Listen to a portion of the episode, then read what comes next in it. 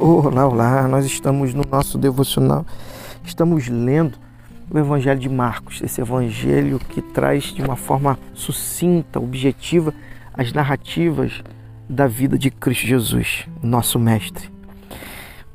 Capítulo 2, a partir do versículo 1. Passados alguns dias, Jesus voltou para Cafarnaum e a notícia de que ele havia voltado logo se espalhou.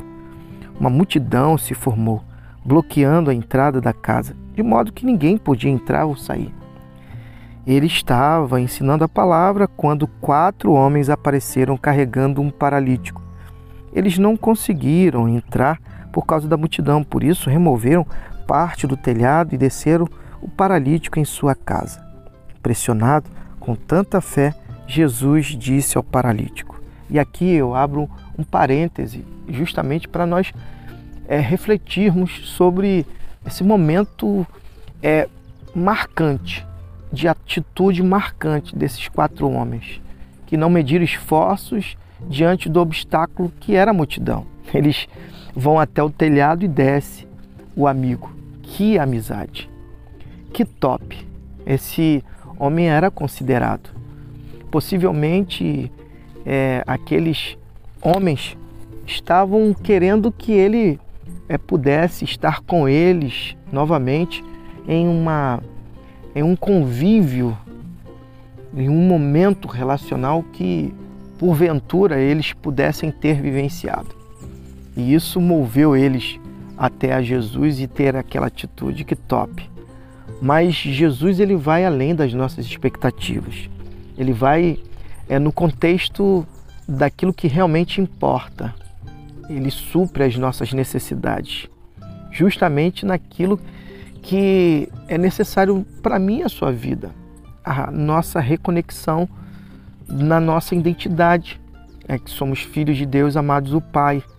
E o mandamento deve ser a fonte da nossa vida. Nós devemos viver uma vida conectada, relacional com o Pai e devemos viver uma vida é, de relacionamento com o próximo. Possivelmente aquele homem é, tiver algum problema é, no contexto do mandamento. Tanto é que Jesus vai justamente é, no X da questão. Ele vai é, falar algo que impressionou a todos que estavam em sua volta. Ele diz assim: ó, Filho, eu perdoo os seus pecados. Olha que top, que tremendo aquele homem talvez estivesse na expectativa de filho, levanta e anda, mas Jesus não fez isso. Jesus fez isso para outras pessoas, para outro contexto. Na realidade, nosso Deus é pessoal, ele sabe qual é a sua e a minha necessidade. Ele sabe onde precisamos é, da ação dele. Por isso, ele foi justamente no X da questão para aquele homem. Ele precisava ser perdoado, ele precisava viver a cura emocional, ele precisava viver a cura espiritual. Que top! É isso que Jesus faz comigo, contigo nesse dia. Ele nos convida à cura. Ele, ele vai no X da questão. Ele vai naquilo que realmente importa. Nos reconectar a Ele.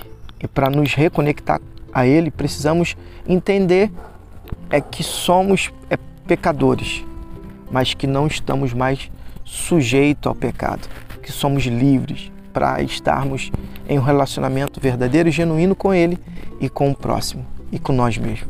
Que assim seja na minha e na sua vida, dia de libertação, dia de restauração e que Deus te abençoe.